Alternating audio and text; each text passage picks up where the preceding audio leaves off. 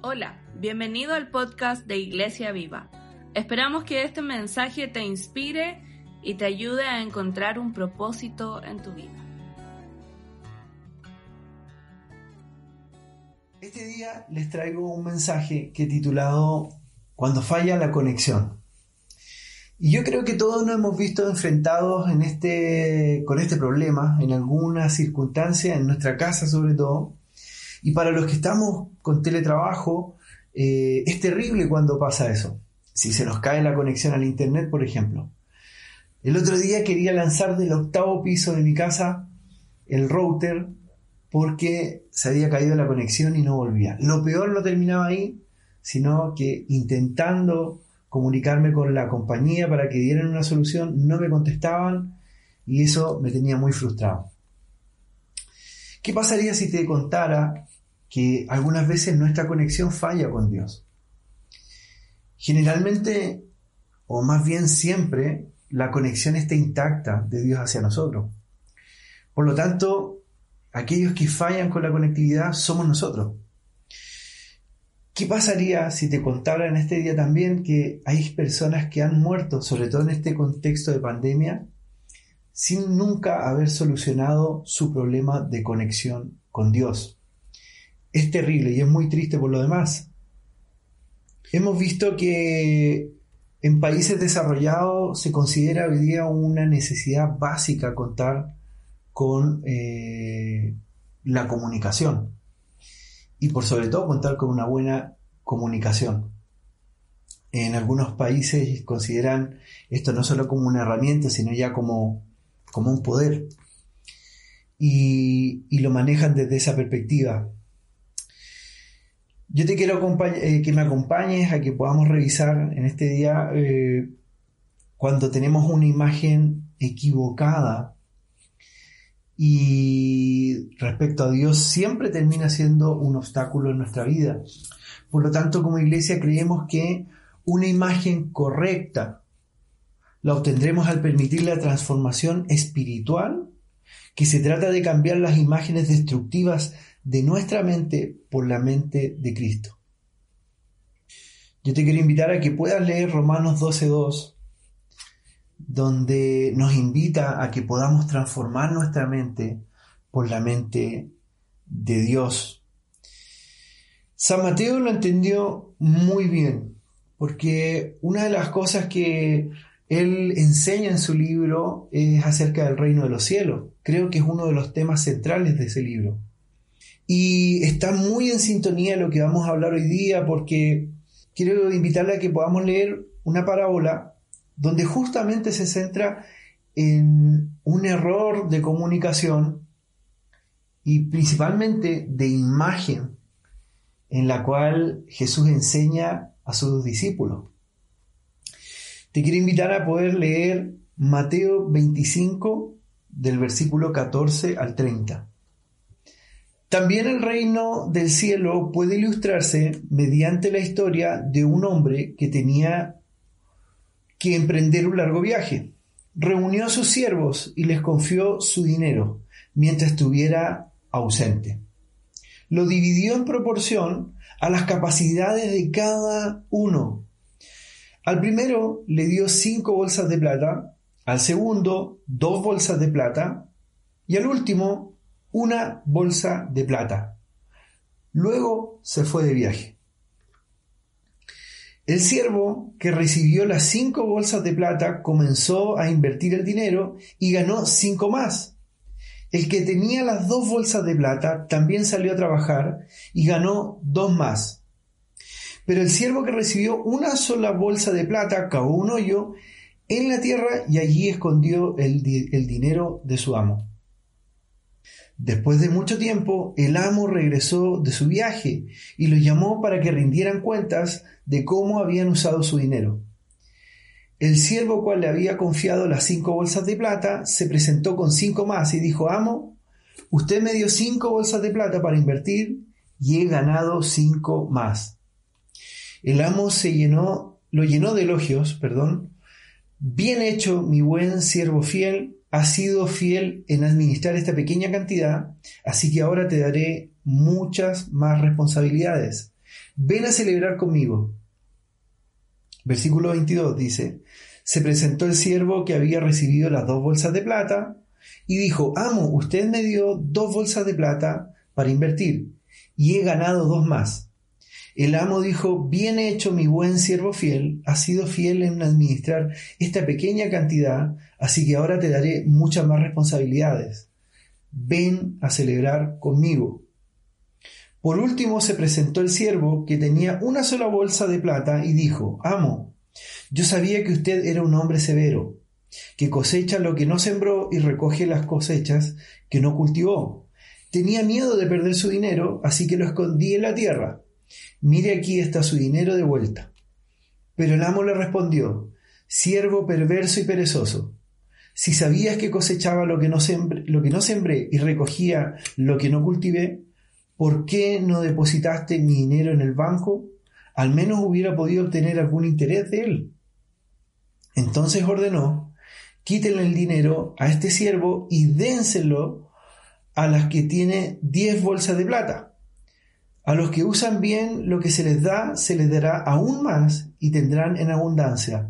Pero los que se hacen, nada, de las, nada les quitará aún lo poco que tienen. Ahora bien, arrojen a este siervo inútil a la oscuridad de afuera, donde habrá llanto y rechinar de dientes. Es muy interesante esta historia porque aquí eh, en esta parábola podemos ver eh, dos imágenes distintas que tenían eh, dos tipos de siervos, ¿verdad? y que tenían respecto de Dios. Y la primera enseñanza que deberíamos atesorar en esta mañana es que una imagen errónea de Dios nos conduce al fracaso en nuestra comunicación. Como ya les decía, la diferencia entre los dos primeros siervos, aquel que recibió cinco bolsas y dos bolsas versus el que recibió una bolsa, era en que en las diferentes imágenes que tenían del mismo Dios, un mismo Dios tenía o proyectaba o tenía la percepción los siervos de tener dos imágenes completamente distintas. Los siervos fieles tenían la imagen correcta de su Señor y por lo tanto no hubo error en entender lo que su Señor o la voluntad de su Señor que quería que hicieran con ese dinero. A pesar de que no existió ninguna orden específica en la parábola. Porque si ustedes se dan cuenta, en la parábola dice que le entrega las bolsas de dinero a cada uno y después el Señor se fue, los dejó ahí con eso. No hay una orden posterior. Por lo tanto, para que ellos tuviesen la confianza de poder trabajar esa bolsa o esa cantidad de dinero, sin lugar a duda, eh, era porque ellos conocían el carácter y la voluntad que tenía su Señor. Por otro lado, eh, y en contraste con, con el tercer siervo, que era el siervo que recibió una sola bolsa, él tenía una percepción del carácter de Dios. De hecho, lo afirma así el versículo 24 y el 26. El siervo le reconoce que él percibía, él sabía cómo era el carácter de su Señor. Por lo tanto, eh, no era que el siervo no conocía a su Señor, sino que él tenía una percepción clara de quién era. No obstante, la imagen que tenía ese siervo era errónea acerca de su Señor. ¿Fue malo lo que hizo el siervo que escondió y cavó el hoyo? ¿Y tapó y escondió el dinero de su Señor? Tal vez no. A lo mejor usted podría pensar en su casa, al igual que yo, él no lo robó, de hecho, cuando llegó su señor, él le entregó el mismo dinero que su señor le había confiado. No faltaba un poco más ni un poco menos. Él le entregó lo que su señor le dio. Ahora, ¿el siervo estuvo en la voluntad de su amo? Tampoco. No estuvo en la voluntad de su amo. No hizo y no entendió lo que su amo esperaba de él. Es ahí donde eh, es importante para nosotros entender cuál es la voluntad de Dios, de Dios en nuestra vida. Porque de pronto nos vamos a encontrar en este caminar cristiano con que hay personas que sienten que con ser una buena persona están en sintonía o están en la voluntad de Dios. Otras personas pueden decir, yo amo a Dios y total lo amo a mi manera. No importa que lo que los demás piensen o que una religión me diga qué hacer, sino que yo lo amo a mi manera. ¿Está mal o hace una mala persona es eh, sentir o pensar en eso? No, probablemente no lo hace una mala persona, pero no significa de que esa persona esté en la voluntad de Dios. Es por eso que es importante que podamos comprender en este día la importancia de la imagen que tengamos de Dios. Con una imagen correcta de Dios mejora nuestra comunicación. Déjame preguntar en esta mañana, ¿qué imagen tienes tú de Dios?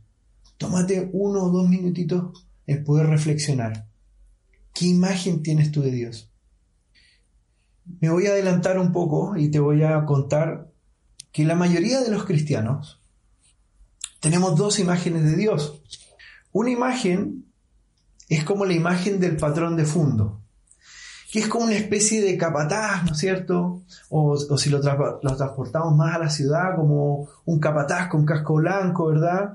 Que solo eh, da órdenes eh, a sus trabajadores sin una retroalimentación, sin conversar, sino que solo órdenes. Y déjame decirte que hay muchos cristianos que piensan de esa manera y ven y tienen una imagen de un Dios como un capataz. Esto sin duda limita nuestra comunicación con Dios y aunque Dios entiende nuestras limitaciones, que nos cuesta entenderlo, porque déjame decirte que nadie puede eh, decir a cabalidad, sabes que yo entiendo a Dios, es un proceso de conocerlo. Pero a pesar de eso, esto limita mucho este pensamiento en que podamos generar una relación eh, y una comunicación eh, que Dios quiere que tengamos con Él. Por otro lado, eh, existen personas que, otro tipo de cristianos, que ven a un Dios como un Dios cósmico, un Dios muy lejano, un Dios que está en distancia y en tiempo muy lejos de nosotros. Y generalmente estas personas piensan que una comunicación fluida con Dios está solamente reservado para los héroes de la fe, para los grandes héroes de la fe que, que nuestra Biblia nos enseña, personas que mantenían una comunicación con Dios constante, como Moisés, por ejemplo, tal vez como algunos profetas, como Elías, y si avanzamos un poco más en el tiempo, vemos al mismo Pablo que tiene un encuentro personal con Jesucristo y una comunicación bastante fluida. Y nosotros nos quedamos con esa imagen de que estos héroes de la fe son demasiado grandes como para que nosotros podamos llegar a su altura. No somos dignos, no soy digno de poder comunicarme así con Dios. Déjame derribar esa imagen en esta mañana y déjame decirte que estas personas tenían tantos defectos como tú y yo. Estas personas no tenían algo especial o distinto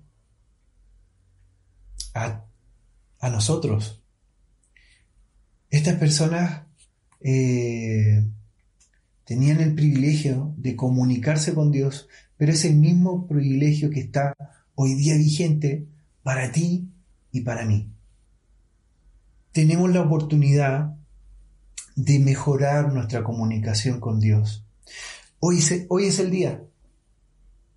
Es posible que uno se pueda sentir fracasado como cristiano por no lograr mantener una comunicación así de fluida con Dios. Y eso frustra mucho. Pero yo quiero y me gustaría que en este día tú puedas reflexionar en esto de que y derribar todas estas imágenes que a lo mejor tenemos de Dios como un Dios que está demasiado lejos y es inalcanzable para nosotros lograr una comunicación efectiva con Él o como un Dios que solamente nos va a dar órdenes en nuestro día a día y no vamos a tener ninguna conversación fluida con Él. Déjame derribar esas dos imágenes que de verdad son muy nocivas para nuestra vida y nuestro caminar cristiano. Porque hoy día, si a lo mejor sentías que eras un fracasado por no comunicarte así con Dios, hasta hoy día duró ese, fracaso. La buena noticia es que tienes la oportunidad de mejorar tu conexión con Dios, tu comunicación con Dios, tu conectividad con Jesús. Hoy día puedes hacerlo. Imagina por un instante que te puedes comunicar con Dios de manera clara y fluida. Dios por eso pone ejemplos bíblicos de cómo Él se comunicaba con las personas. Para que nosotros podamos entender de que Él sí se puede comunicar y las personas normales se pueden comunicar con Él. Es un ejemplo vivido para que nosotros también podamos copiar lo mismo experimentar lo mismo con Dios. Nuestra falta de comunicación con el Señor nos aleja y nos mantiene fuera de su voluntad. Por lo tanto, ¿cómo podemos mejorar esto? Lo primero que me gustaría que, que atesorara es que es quitar de tu mente toda imagen incorrecta de Dios. El Señor es el, primero que dio el paso en tener una comunicación fluida contigo. Y eso está vigente. Quita toda imagen errónea que tengas de Dios hoy día, como lo que conversaba recién. Ese Dios inalcanzable, ese patrón de fondo. Dios quiere comunicarse de forma fluida contigo, porque está en su voluntad. Lo segundo no te frustres y no dejes de buscar esa comunión con Él. Al principio eh, es posible que no, encontremos los resultados que nosotros esperamos, ¿no es cierto? Y es porque Dios conoce cuál, es, qué es lo mejor para nosotros, cuál es la mejor forma de comunicación con nosotros.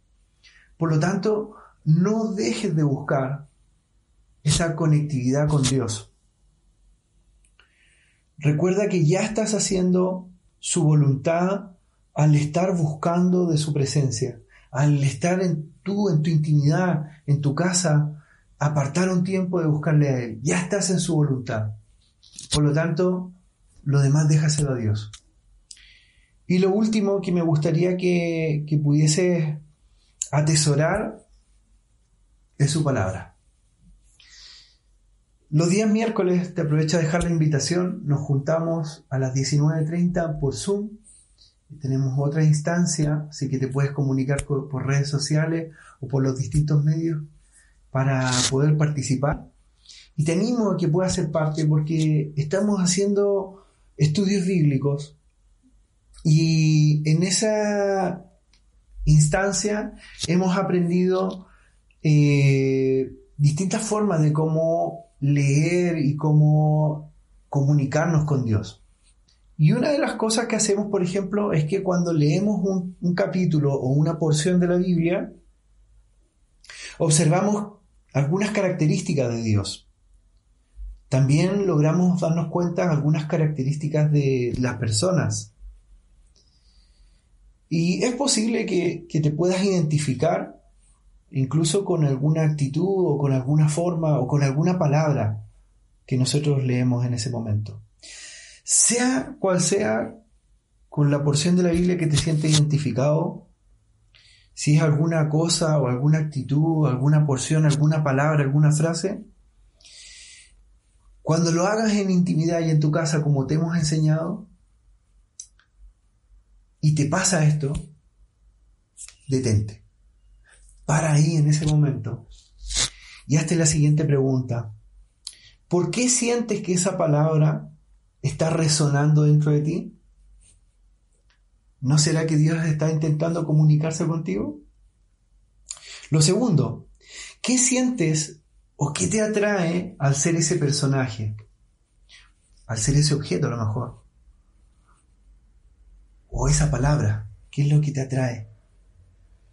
Lo tercero es que tomes un tiempo en pensar y sentir o qué sientes sobre Dios respecto a eso. Y por último, empieza a conversar con Dios y pregúntale, ¿qué necesito saber? ¿Qué necesito ser? ¿O qué necesito hacer? Pídele que Él te pueda dar dirección. Empieza a ejercitar esto en tu casa y atesora esa palabra en tu corazón. Léela, memoriza el texto bíblico. Y te vas a acordar que tu comunicación con el Señor va a mejorar.